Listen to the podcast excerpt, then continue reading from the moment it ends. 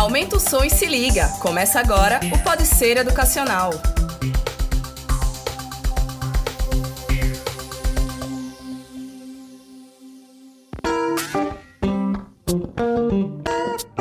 E aí, rapaziada, tudo certinho? Estamos começando o nosso programa, o podcast do grupo Ser Educacional. Vamos trazer sempre aqui uma variedade de assuntos para vocês: empreendedorismo, economia e uma série de, de outros temas importantes. Estou aqui com meu amigo, né, a ilustre presença aqui do meu colega, jornalista também, Paulo Feijó. Olá, pessoal. A gente está aqui para trazer para vocês um pouco de opinião e muita informação junto com professores do grupo Ser Educacional. Hoje vamos falar sobre um assunto sério, que é o Setembro Amarelo, né? Que é o mês de, de prevenção e combate ao suicídio. Para falar sobre esse tema, nós trouxemos aqui o psicólogo, professor e coordenador do curso de pós-graduação em psicologia do, da Uninasal, Cleison Monteiro. Tudo bem, professor? Olá, Rudá, olá, Paulo, tudo bom? Prazer enorme estar aqui e ajudá-los, né? Ajudar todo, todo, todo o grupo ser e a todos os participantes e ouvintes nesse, nessa empreitada da do Setembro Amarelo, tão importante para toda a sociedade brasileira e mundial.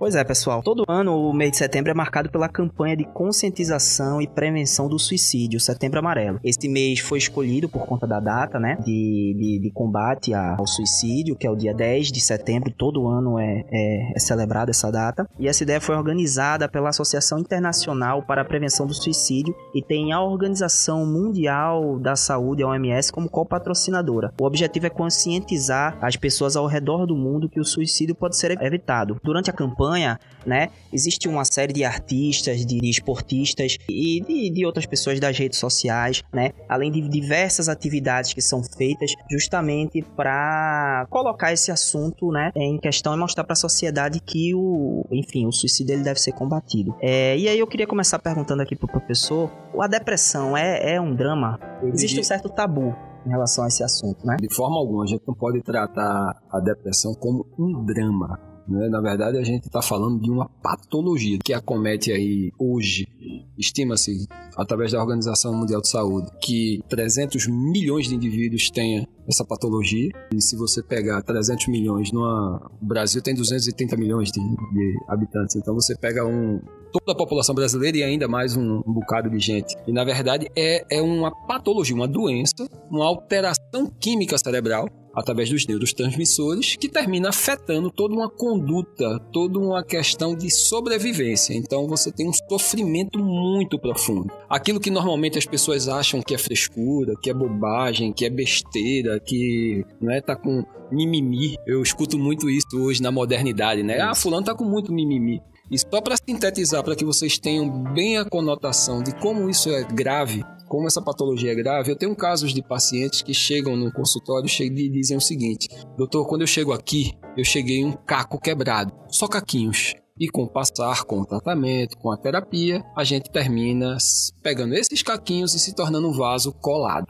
Mas eu não sou mais a mesma pessoa. Então a gente não pode classificar isso como um drama. A gente tem que classificar isso como uma doença grave que pode sim gerar umas consequências muito mais é, significativas na vida das pessoas, chegando até o suicídio. Professor, é, há um tempo atrás, assim, quando a gente não, não via muitos, muita gente falando sobre depressão, é, algumas pessoas ligavam e diziam: ah, não, essa depressão é uma doença de rico, é doença de quem já tem tudo na vida e agora não tem mais o que fazer. É, e depressão tem isso? Tem alguma, alguma coisa relacionada tem tempo, à né? É, como se fosse uma coisa associada ao tempo, né? Você tem tempo para se O adágio popular, né? As pessoas brincam daquilo que está sofrendo e gerando sofrimento nos outros, né? Mas na verdade, na verdade, não. A depressão, ela é casuística, ela afeta uma série de fatores e ela afeta uma série de pessoas, independente do seu estado, seja de gênero, seja de condição social, seja de raça. É uma doença que pode estar lá na, nas comunidades mais pobres, como pode estar nas rodas de high society internacionais. A gente tem vários artistas que estão sendo acometidos de vários processos, então isso é uma característica, a, a patologia é uma característica que afeta a qualquer um, indiscriminadamente, em vários momentos da vida. A depressão ela pode ser contínua, se não for tratada, se não for cuidada. Então, de forma alguma, a gente pode classificar dessa forma. Pessoa nasce, né, com essa depressão que pode levar ao suicídio, hum. e como é que se e como é que a gente poderia diagnosticar? Não, não é, é, é a ciência até onde hoje se estudou e se, na verdade, se sabe ainda muito pouco, embora se estude muito. É, o que a ciência entrou como diagnóstico é que é uma patologia ocasionada em decorrência de uma alteração química cerebral e que hoje os últimos estudos têm demonstrado que o fator dos hormônios do estresse tem servido como um alavancador, um potencializador do processo de depressão. Então a gente tem neurotransmissores, esses neurotransmissores, quando são afetados através do sistema de comunicação cerebral, termina afetando e gerando a depressão. O que seria depressão? Vamos focar no processo de depressão. A depressão é um estado, é uma patologia que altera o humor, o estado natural dos indivíduos e gera aquilo que tem um paciente que diz o doutor, é, o que é um pouquinho torna-se um pocão. O que é uma bobagem torna-se uma bobagem enorme. Então, é, é a potencialização daquilo que as pessoas não conseguem administrar na vida. Por exemplo, tristeza é normal para qualquer um de nós. Qualquer um de nós tem os lapsos de tristeza, até naquele momento mais forte, que é o óbito de um familiar. Você entristece, mas você tem um time, você tem um tempo que você se soergue, cresce novamente e continua a vida. Existe até o comentário vida que segue. No depressivo não. No depressivo essa depressão ela é contínua. Você acorda de manhã sem energia, sem vontade de caminhar, sem vontade de trabalhar. Reflete no, no físico, né? Totalmente, totalmente. Porque quando eu, o, o cérebro está sendo afetado, o corpo vai por consequência, vai por tabela. Eu costumo dizer muito que quando um depressivo ele está em atividade no seu grau mais elevado, o corpo está no menor grau de, situa de, de situação de aceitação. Então ele não se alimenta, ele não tem energia, não tem força de vontade para interagir socialmente, não tem força de vontade para interagir com as básicas, as questões básicas, até fisiológicas. Então você Sim. veja como a gravidade. E aí, falando do diagnóstico, aproveitando só esse, esse, uhum. esse time que você perguntou, que a gente vai falar um pouco mais depois, mas o diagnóstico ele passa muito por aquilo que o Setembro Amarelo propõe, não é? Que é vamos falar sobre depressão. Exatamente, quebrar esse tabu, né? Exatamente. Fazer as pessoas, as pessoas debaterem esse tema. Uma coisa assim que eu, que eu acho que é, que é importante a gente também falar é que muita gente associa a depressão a, a algo moderno, como se nunca tivesse existido antes. Muito associado a estresse, ao, ao estilo de vida moderna. De fato, isso procede? Ou, ou... A gente pode caracterizar como um potencializador, mas não que isso é fundador, elemento básico, basilar do processo. Né? A depressão existe, existe desde que existe ser humano e existe a complexidade da vida. Mas o que acontece hoje é que, obviamente, as questões modernas, as exigências modernas, a necessidade no estresse do trabalho, o estresse do dia a dia, o cotidiano da vida moderna, ele torna-se um alavancador nesse processo ele gera um sofrimento, ele gera aquilo que a gente chama de elemento de dispositivo que faz a coisa startar, né? Estourar. É muito comum que as pessoas tenham e associem a depressão a uma situação, mas na verdade ela já está existente. Você já vem apresentando um quadro de tristeza e de abatimento anormal, assintomático, né? fora da curva. Porque o que, o que caracteriza a doença, né? a patologia, o, o, o normal do patológico, o que é que faz essa caracterização? É a intensidade. É a mesma coisa do remédio. O que é que faz um remédio se tornar um veneno? A intensidade, a dosagem a dosimetria. Então, essas características, a gente vive o quê? A vida moderna nos coloca numa vida tênue. Sim. A gente vive sempre no fiel da balança. E esse é um dos fatores que vem ocasionando muito, startando o processo. É, existem outros agravantes, eu acredito, né? Por exemplo, o alcoolismo seria um deles, a, é, é, condições como. condições até, inclusive, patológicas, por exemplo, uma pessoa que tem transtorno de personalidade. Esses também seriam agravantes para um Sim, podem ser, podem ser. Dependendo da conjuntura, podem vir a ser mas não são tão em relação às demandas hoje que a gente observa e que a gente vem observando no dia a dia, tanto na clínica como na própria faculdade, não é? A gente tem os alunos que a gente atende, que a gente escuta, que a gente conversa e orienta, a gente tem percebido que ela hoje está muito mais ligada, a, gran, a grande quantidade, a grande maioria está muito mais ligada ao cotidiano da vida moderna, né? Essa questão, né? essa questão da modernidade e das exigências da vida atuais, do que em detrimento daquilo que as pessoas tenham de carga genética ou hereditária. É óbvio que uma família, um, um seio familiar que tem algumas psicopatologias, elas tendem a derivar para os seus herdeiros. Uhum. É natural. Mas não é um fato que a gente possa dizer que seja tão grave quanto a modernidade e as influências que a vida moderna tem exigido da, das, das pessoas em, em comum. Sim. A gente tem também, além da depressão, a depressão que a gente mais é, comenta, a gente também tem a depressão pós-parto. Muitas mães têm esse caso, de, após o parto, ter esse problema com, com depressão. E o que leva a isso? É, é um lado psicológico, um lado de. A mulher tá mudando o hormônio, a gente vê muito sobre isso. É, a, gente, a gente tá falando aqui de uma alteração química cerebral. Se a gente tá falando de uma alteração química cerebral e, e que a gestação ela é uma alteração, além de química hormonal profunda na mulher, estatisticamente existe uma tendência que mulheres tenham mais probabilidades de ter depressão embora homens também está crescendo a presença da depressão. Mas especificamente no, na questão do pós-parto, a depressão pós-parto é sim, com certeza. É a influência dessa modificação estrutural biológica, né, fisiológica, ela faz com que a mulher termine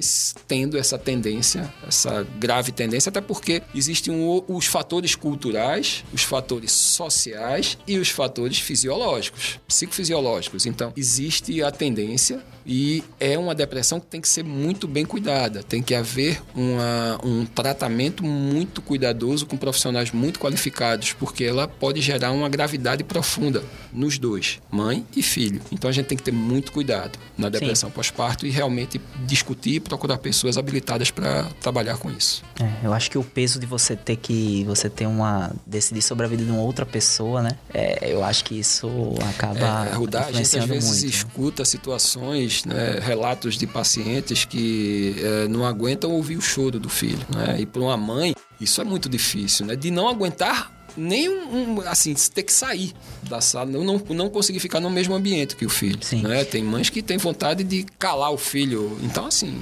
Não, acho importante até a gente pegar o gancho desse assunto para falar também sobre as pessoas que estão convivendo, né?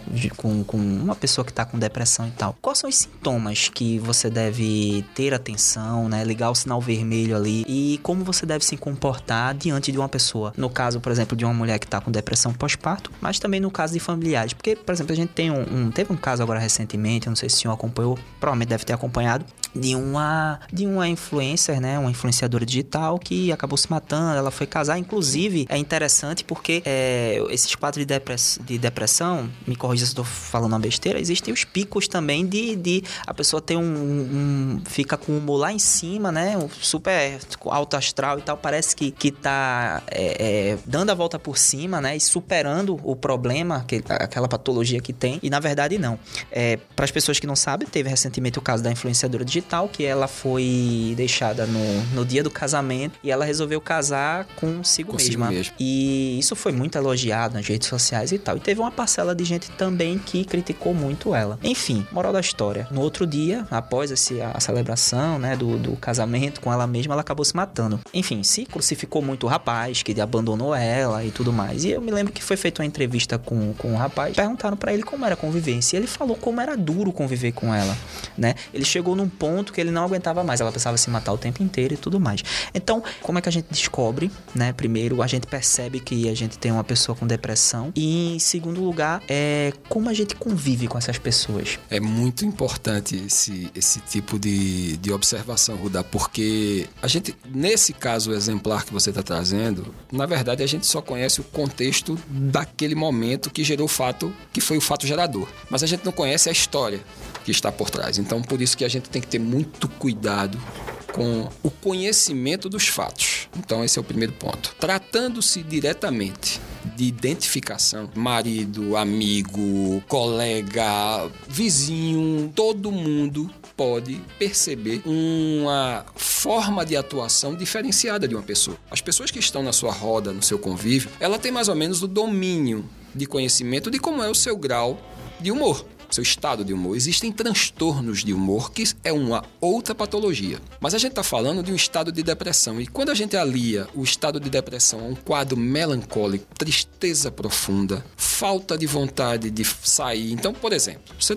É casado com a esposa e sua esposa de repente saía sempre, queria ir para balada, queria ir para um bar, queria ir para casa da mãe e tal. E de repente ela começa a não querer ir mais para canto nenhum. Você tem um irmão que era animado, que contava piada, que tirava onda, como a gente diz aqui, né? Tira onda, brinca, e de repente esse cara não começa a ficar carrancudo, fechado, não é, não, não tem mais anim, não tem viscosidade, não tem anima, nenhuma animação para fazer mais nenhum quadro, né? Não escuta música. O cara que escuta muita música deixa de escutar música. O cara que gosta de jogar uma, uma peladinha e não joga. Então, esses pequenos indícios, quando juntos, eles dão a indicação de que algo não está bem, não está normal. E aí vem a questão do Setembro Amarelo, que é muito feliz. Vamos conversar sobre isso. O que é está acontecendo?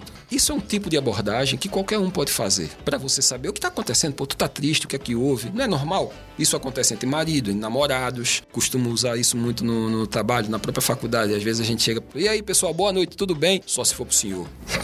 a gente de vez em quando escuta isso. Diz, Pô, o que é está acontecendo? Tal. Então, é fundamental que a gente perceba essas pequenas alterações e que se elas a intensidade delas forem aumentando é já um indicador para que você diga poxa vamos comigo num colega? Eu tenho um amigo todo mundo conhece um psicólogo todo mundo conhece um psiquiatra. As bases de início do processo é primeiro a identificação familiar social, seu network. E segundo, procurar profissionais, indicação de profissionais eficientes e que sejam sérios. Aí você tem psicólogos, psicoterapeutas e psiquiatra, porque é fundamental, é um, atendimento multidisciplinar.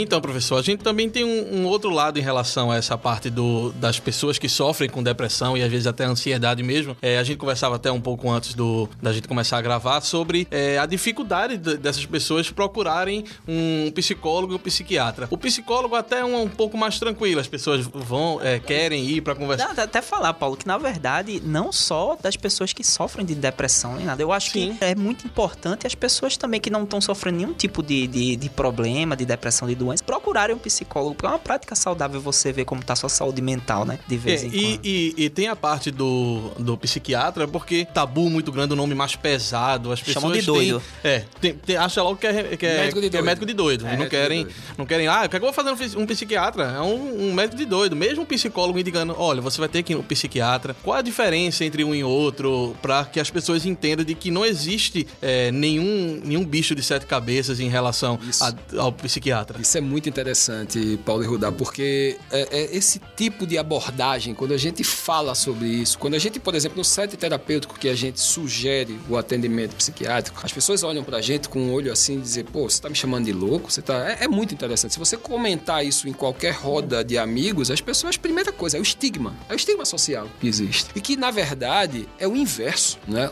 O terapeuta e o psiquiatra, os profissionais dessa área, são exatamente as pessoas que vão ser a solução, que vão ser o processo de descontinuação do, da, da, da, patologia e da doença. Então, é por isso que é importante a gente debater e discutir o tema. Não, tem gente que só vai pro psicólogo quando acaba o relacionamento, né? E aí, Não, e aí tipo, vai no psicólogo, passa um tempo e depois, quando, quando já tá mais ou menos, já esqueceu. Passou a crise. Passou, passou a crise. Passou a tristeza. É, isso é comum demais, né? As pessoas chegam para você, conversam, tá no quadro. Quando você sai pouquinho, e é uma coisa bem interessante, porque a gente sabe que normalmente, quando o processo não é finalizado, o que é que acontece? Essa pessoa volta de novo. Sim. Terapia é uma coisa que deveria todo mundo fazer. Sim. Até porque é um processo de autoconhecimento, é um processo não só para um quadro de tristeza, de depressão, mas de autoconhecimento. Gente, de autoconhecimento, de você tornar-se alguém melhor, de você evitar ou reduzir o dano de um problema que você tem. Às vezes é um, é um problema físico, às vezes é um problema social, às vezes você tem uma ansiedade, às vezes é uma timidez. É óbvio que o processo psicoterapêutico vai lidar com isso. Voltando para o tema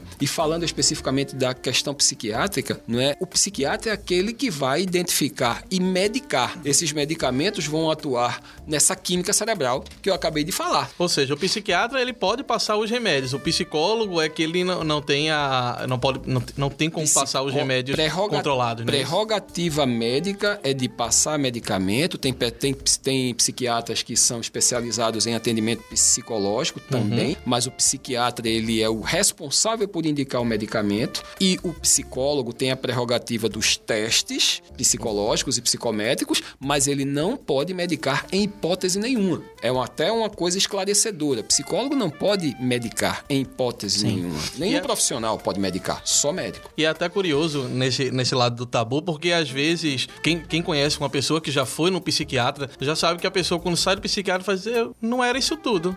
Eu achava que, que era um médico de doido, um mas ele é meu psicólogo que passou um remédio pra mim. Eu tinha, eu tinha uma paciente que dizia, doutor, eu pensava que era um bicho papão, que eu ia chegar lá, tinha um homem com, com garras, com dentes, assim, com, com olhão. Não, não é por aí. É, o, o- é muito pelo contrário. Você viu que é um ser humano como outro qualquer que tá ali para te ajudar e para te atuar no momento de dificuldade que você está grave, como quando você tá com a cardiopatia. Quando você tá com algum problema de doença que não é psíquica. Agora, o atendimento psicológico, ele entra como elemento de reconstrução dessa nova situação de vida, porque você está num quadro de melancolia, você está num quadro de tristeza profunda e a verbalização e obviamente existem várias formas de terapia, essas várias formas em suas várias técnicas, existem profissionais que atuam em várias abordagens da psicologia, mas o foco é único de fazer você reconstruir essa nova dinâmica psíquica, não é? E se restabelecer os vínculos, perder o medo,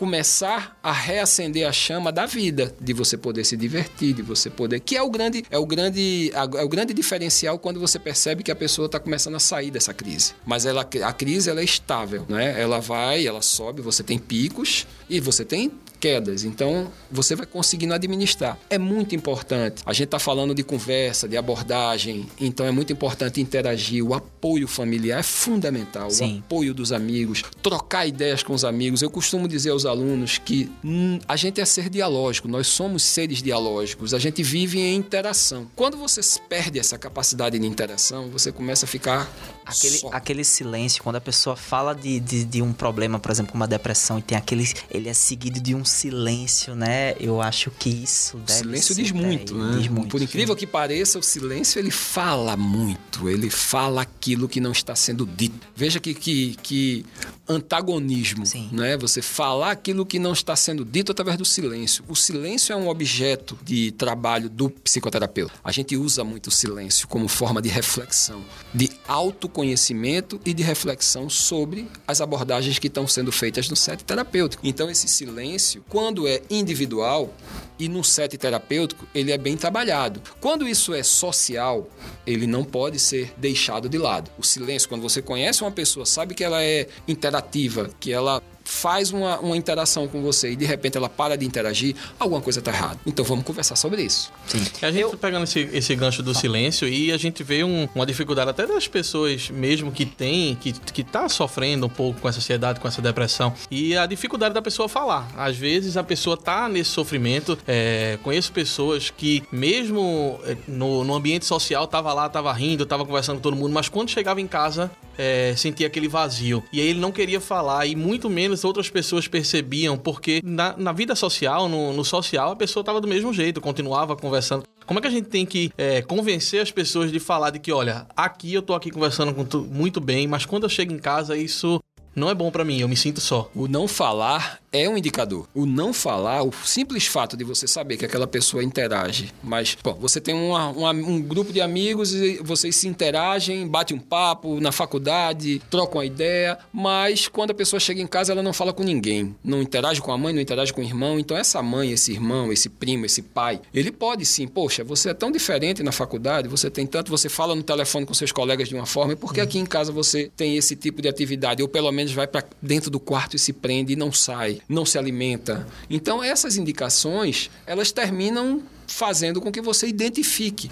Volto a dizer, e é importante a gente perceber, qualquer modificação daquele contexto que existe na vida da pessoa e que você veja que não é comum, é um indicador. Poxa, mas Cleison, isso é muito, muito abrangente, a gente vai sair, todo mundo que ficar no momento de dificuldade vai estar em depressão? Não, eu não estou falando de um momento, eu estou falando de vários. Estou falando de vários momentos. Você está uma semana, você para, na outra semana você para de novo, você passa uma semana introspectivo e você não é assim, então alguma coisa não está normal, não está legal. Não vamos chamar de normal, não é o conceito de normalidade, mas não está legal. Então, se não está legal e você vai tentar conversar e essa pessoa não interage, então está na hora de fazer. Poxa, tu tá com dificuldade, vamos procurar alguém?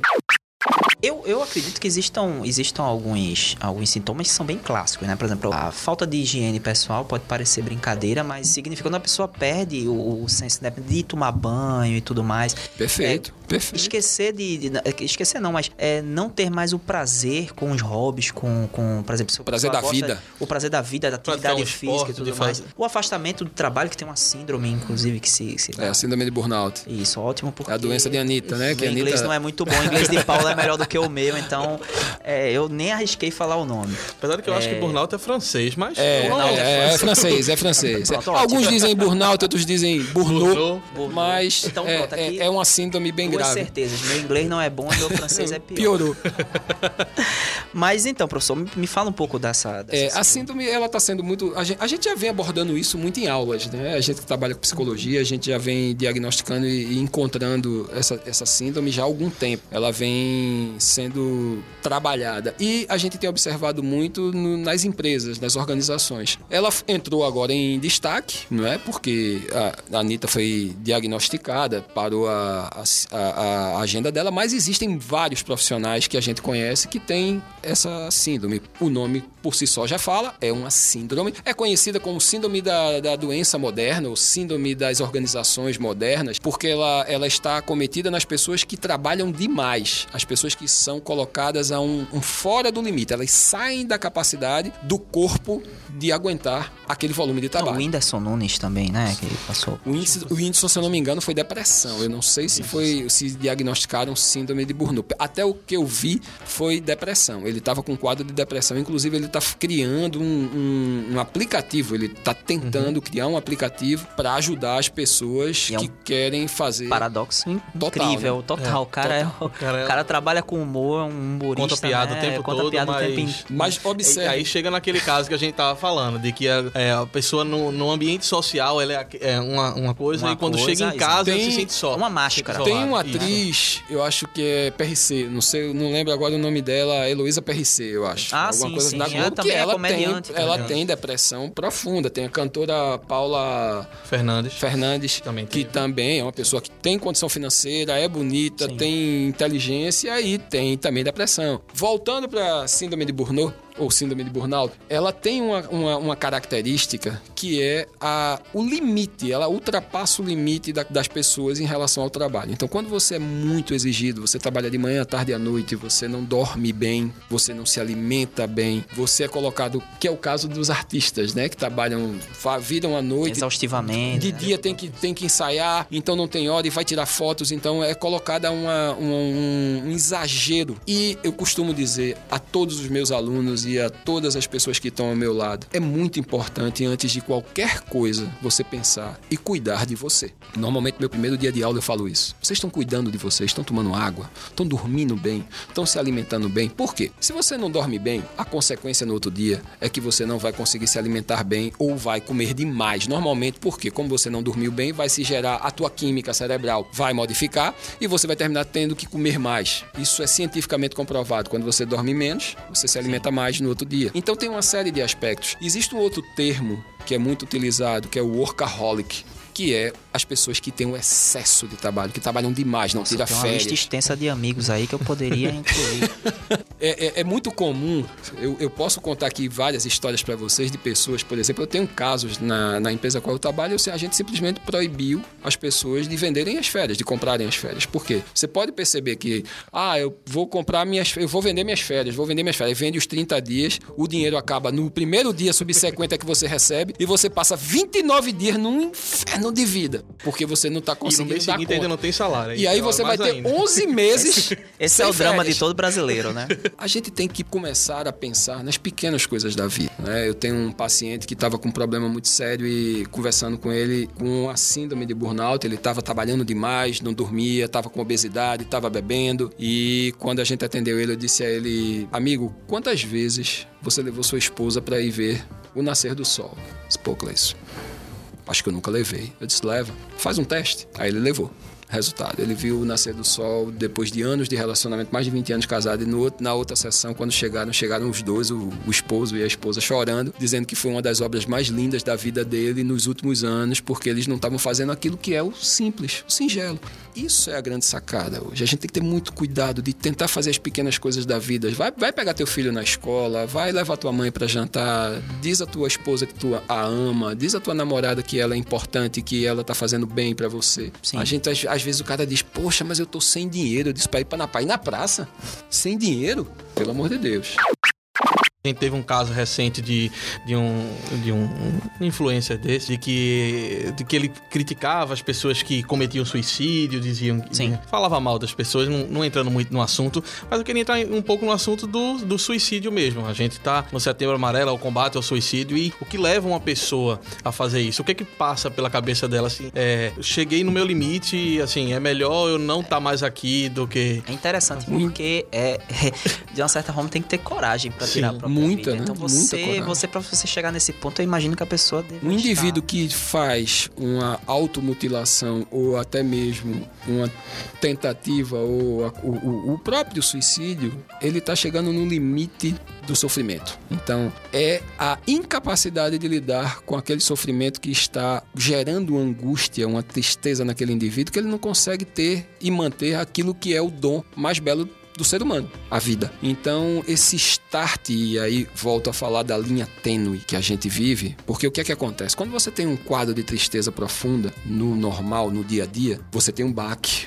você tem uma tristeza, você tem um tempo, mas você consegue, com o passar do tempo, alguns dias, talvez uma semana, duas, você consegue se reerguer e a vida continua. No quadro de uma pessoa com depressão com tendência à automutilação ou suicídio, esse quadro ele não não é reduzido e ele é potencializado. O suicídio ele é o momento mais grave da depressão, é onde a, é onde a pessoa perdeu o contexto e o desejo de continuar vivendo. Existem várias teorias que indicam o que acontece. Mas na ordem prática, a gente está falando aqui para uma comunidade acadêmica e para a sociedade em geral, o que é que é importante a gente perceber? É que a melhor forma de evitar é o falar, é o estar presente, é evitar que as pessoas que estejam com a patologia não fiquem só, estar junto. Por isso que a família é tão importante. E era esse um ponto que existe também um tabu sobre, ah, se eu falar sobre isso, eu sei que aquela pessoa está com depressão, aí se eu falar sobre isso, eu não vou incentivar ela a tá é, cometendo suicídio. Se eu falar sobre suicídio, é, é pior, é melhor, assim. Falar do suicídio talvez não seja o indicador mais preciso. O que a gente sugere é tentar deixar aquele, aquele momento da vida da pessoa mais leve, falando de outras coisas. E se você está percebendo ou se teve alguma tentativa, logo procurar um psiquiatra e um psicólogo que possa intervir diretamente no processo. Aí não tem como. Se você chegou no, você chegou no nível mais alto de cuidar. Nesses casos, não adianta você discutir. É, é, é, não é bom você discutir em casa que você pode até potencializar sem querer. A gente conhece casos de pessoas que chegam no consultório quase que carregadas, porque eles não se alimentam, não conseguem andar. Tem gente que chega carregado. Eu conheço casos, eu tive pacientes que chegam carregados. Eu conheço casos de colegas que atenderam profissionais e, e profissionais bem-sucedidos que chegaram no consultório carregado porque ele não conseguia andar. E a pergunta é essa: como é que essas pessoas conseguem falar? Porque é um, um, uma dificuldade de uma pessoa, ela não queria ir de jeito nenhum. E aí vem aí essa vem a, a, técnica dos, dos profissionais sérios, é a técnica da psicologia, né? Da, da, da escuta flutuante, da capacidade de, de fazer e tirar daquela pessoa. Porque, como eu disse, até o silêncio a gente consegue trabalhar quando Sim. um contexto, quando é contextualizado de forma positiva. A ação medicamentosa também é fundamental, porque a ação medicamentosa ela vai ajudar a reerguer aquela pessoa restabelecer esse desequilíbrio químico que está acontecendo no cérebro. Então você começa a ter uma perspectiva, a pessoa começa a, pelo menos, ter uma vamos chamar a luz do fim do túnel. Ela começa a ver uma perspectiva. E aí sim a gente começa a trabalhar os elementos cognitivos e comportamentais, que são fundamentais junto com a ação medicamentosa. Bate-papo tá bom, mas a gente vai terminando aqui o programa de hoje. Eu quero agradecer a presença do professor, muito obrigado. Agradecer também aqui meu amigo Paulo. Podem, podem se despedir aí. Eu acho, não que a acanhe, mensagem, não. eu acho que a mensagem que fica hoje, depois dessa conversa, é de que é, a gente vai chegar no Brasil todo, então a gente tem várias expressões. A, a depressão, ela não é frescura, ela não é forma ela não é, é, Verdade. com drama. Ela é uma doença que precisa ser observada de perto e precisa ser debatida. tratada. Tratada, conversada, debatida, estudada e ajudada. A palavra é essa. É E existem organizações, né? Por exemplo, como o Centro de Valorização à Viva, o, a Vida, né? O Isso, CVV, CVV, um que também pode sério. ajudar, né? Tem um trabalho muito sério lá. Vocês podem entrar em contato se vocês tiverem alguém que, que, que esteja passando por esse problema, ou se você mesmo estiver passando por Às esse problema. vezes, Ruda, se você não se sentir apto, se você não se sentir à vontade, disca lá pro CVV. É uma possibilidade, é mais uma É mais dentre uma tantas. É mais uma dentre tantas. Além de ouvir os amigos, de- pô, se você não se sente Quer bem conversar com alguém que não esteja nem olhando pra você, só pra Exato, dizer, ah, eu tô exato. falando aqui tô no falando celular. com alguém É. no celular. Então, assim, você pode botar no Viva Voz e parece que você tá no quarto falando com ninguém. Falando sozinho. As pessoas que estão lá são pessoas habilitadas, são treinadas para lidarem com essa situação. Então, isso é muito importante para que a gente ajude a disseminar. A gente não pode conviver com o sofrimento. O sofrimento, ele nos ensina a crescer em um determinado momento da vida. Mas ele não pode ser o, o fator que vai definir a vida. O sofrimento ele serve para alavancar. Tem pessoas que usam o sofrimento para alavancar a vida. Não, peraí, eu errei, não vou errar mais não, né? Tem outros que ficam nesse sofrimento. Então, eu acho que o desafio da gente é esse. Parabéns a vocês pelo trabalho. Eu acho que a gente está dando um grande passo aí. Eu, em nome da própria é, é, psicologia, a qual eu abraço o professor, que a gente tem esse desafio de estar atendendo a alunos, é, me sinto muito, muito lisonjeado de ter participado dessa, desse bate-papo aqui com a gente e vou estar à disposição de vocês sempre que vocês precisarem. A gente é que aqui junto. agradece. Foi maravilhosa a conversa. Eu, por mim, passava o dia todo aqui Realmente, a conversa tá boa. Estão mandando a Sexta-feira. gente cortar por causa do tempo, mas tudo bem. Pois é, pessoal, é isso. Estamos encerrando aqui o programa. Muito obrigado por terem nos ouvido e até a próxima. Até a próxima, pessoal.